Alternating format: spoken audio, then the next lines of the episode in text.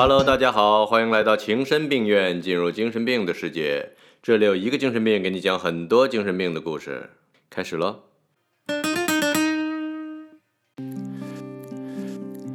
说到精神病，哪能不提到精神病艺术家的代言人梵高？先来做个自我介绍吧。我叫梵高，梵高的梵，梵高的高，荷兰人，会说荷兰语、英语、法语、德语，后印象派画家。我最喜欢画自画像。二零零四年最伟大的荷兰人评选当中排名第十，所以你也可以叫我荷兰十大杰出青年。梵高的家庭主要有两个生意：宗教和艺术。从爷爷到老爸都是神职人员，老妈也是富家千金。五位叔叔伯伯中有三位是相当成功的艺术品交易商。从这样的家庭中出道的青年梵高可以说是相当精彩。先到二大爷的艺术品交易公司上班，然后被开掉了，又去一所英国学校当代课老师，然后学校搬走了，想跟随爷爷爸爸的脚步进入宗教界，结果神学院考试落榜。退一步直接当个牧师吧，牧师考试又挂科。再退一步换个不用考试的城市当个实习牧师总行吧。结果试用期还没过呢，有一天传教委员会连夜开了个会，会议结论就一条：梵高不适合担任传教士，工作干不了，那我上学总行了吧？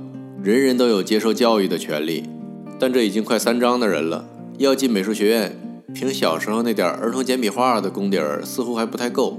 于是二十八岁开始拿起画笔苦练绘画，终于在一八八六年以三十三岁比很多老师还老的高龄通过了安特卫普皇家美术学院的入学考试。成为一名通过艺考改变命运的美院学生，结果两个月不到又辍学了，原因是校长嫌他画的不好，让他留级。像那个时代所有的颓废青年一样，离开美院的梵高来到巴黎，成为巴漂。然而，巴黎不是你想来想来就能来。十九世纪晚期的巴黎，每个咖啡馆里的艺术家都在热火朝天地讨论着风险投资、区块链、五 G、流量变现。翻译过来就是：想让人家买你的画，就得装大尾巴狼装到底。就你那荷兰郊区口音，根本插不上嘴。再说了，巴黎房租多贵啊！那巴黎不行就换地儿吧。经过一番仔细的性价比筛选之后，梵高很快找到了一个好地方。这个小城叫阿尔勒，位于法国南部普罗旺斯，阳光明媚，风调雨顺，房租便宜，物价合理，民风淳朴，姑娘漂亮。他不光自己来了，还邀请了十好几个跟他一样在巴黎不受待见的巴漂画家。准备在阿尔勒成立一个名叫“南方画室”的画家沙龙。他一边画画，一边准备自己的武林盟主感言。终于等到了一个，对你没听错，就一个。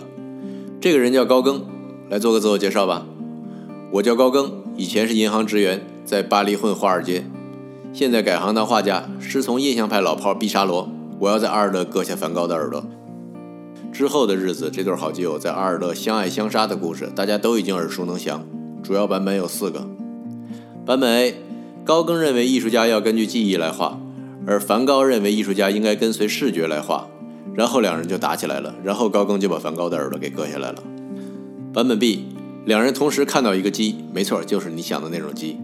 高更说这妞是我的，梵高说这妞是我的，然后两人就打起来了，然后高更就把梵高的耳朵给割下来了。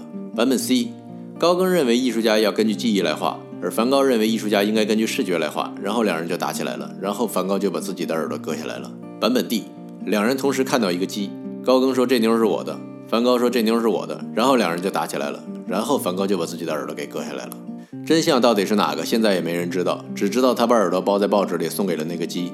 等第二天警察把梵高送到医院，遇到的还不是一个普通的医生，是个实习医生，叫格什么雷。格什么雷看了眼他的伤口，说。小 case 包在我身上了，三下五除二就把血止住了。一顿包扎之后，拍拍梵高肩膀：“小伙子，耳朵不错，脑袋也不错，但就别往一块儿缝了。相濡以沫不如相忘于江湖。反正梵高的耳朵最后是没保住。”经过这番折腾后的一只耳梵高如愿以偿地住进了精神病院，终于过上了梦想中每天饭来张口、衣来伸手的生活。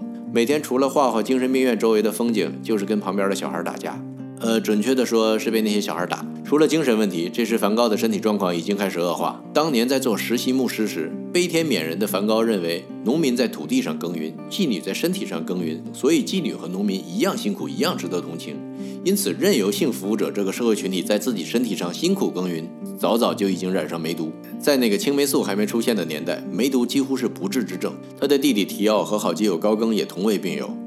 梵高一生给自己画过三十七幅自画像。每一张都紧闭着他那性感的小嘴唇，不是想告诉大家他很酷，主要是怕露出牙齿，梅毒侵蚀他的身体，使他的牙齿松动脱落的所剩无几，甚至必须留起胡子来掩饰整个脸颊的凹陷变形。梵高最后的日子是在巴黎北郊的小镇奥维尔度过的，在这里得到了精神科医生加谢的全面治疗。除了梵高，加谢医生的患者还包括一些其他的印象派画家，马奈、雷诺阿、塞尚、毕沙罗，甚至带着全家一起来看病。这么好的患者资源，让本来就是美术爱好者的加谢开辟了第二职业，成为一个艺术收藏家。常在河边走，哪有不湿鞋？同时跟这么多天才的精神病打交道，加谢医生自己也成了精神病。第一次见到梵高时，他的诊断是他比我疯，或者至少和我差不多。但梵高并不同意。他在给弟弟提奥的信中得出的结论是：这位加谢医生比我更疯，找他治病就是找一个瞎子给另一个瞎子引路。总之，医生和患者之间达到了某种相互不服的平衡。很显然的是，加谢医生不仅没能治好梵高的病，也没能看住他。治疗后两个月的某一天，梵高在麦田里用一把左轮手枪结束了自己的生命，在这场谁比谁更精神病的比赛中取得了最终的胜利。后世学者对梵高的精神问题进行了许多研究。由于各路神仙的慷慨参与，梵高被怀疑得过几乎所有出现在人类身上的疾病。得到一致认同的包括精神分裂症、颞叶癫痫症、急性间歇性普林症、梅尼埃病、苦艾酒中毒等。病因也基本囊括了导致人类疾病的所有因素，比如营养不良、过度劳累、失眠和酗酒。目前医学界对梵高的普遍结论是他患有躁郁症，又名双向情感障碍症，就是狂躁症和抑郁症交替发作。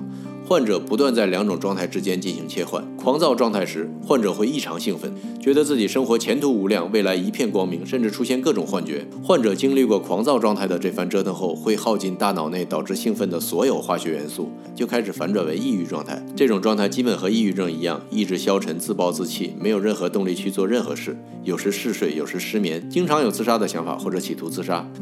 国际上把三月三十日，也就是梵高生日这天定为双向情感障碍日，就是在提醒大家：如果有一天你感觉自己是个跟梵高一样的天才，快去请假看医生，千万不要硬撑。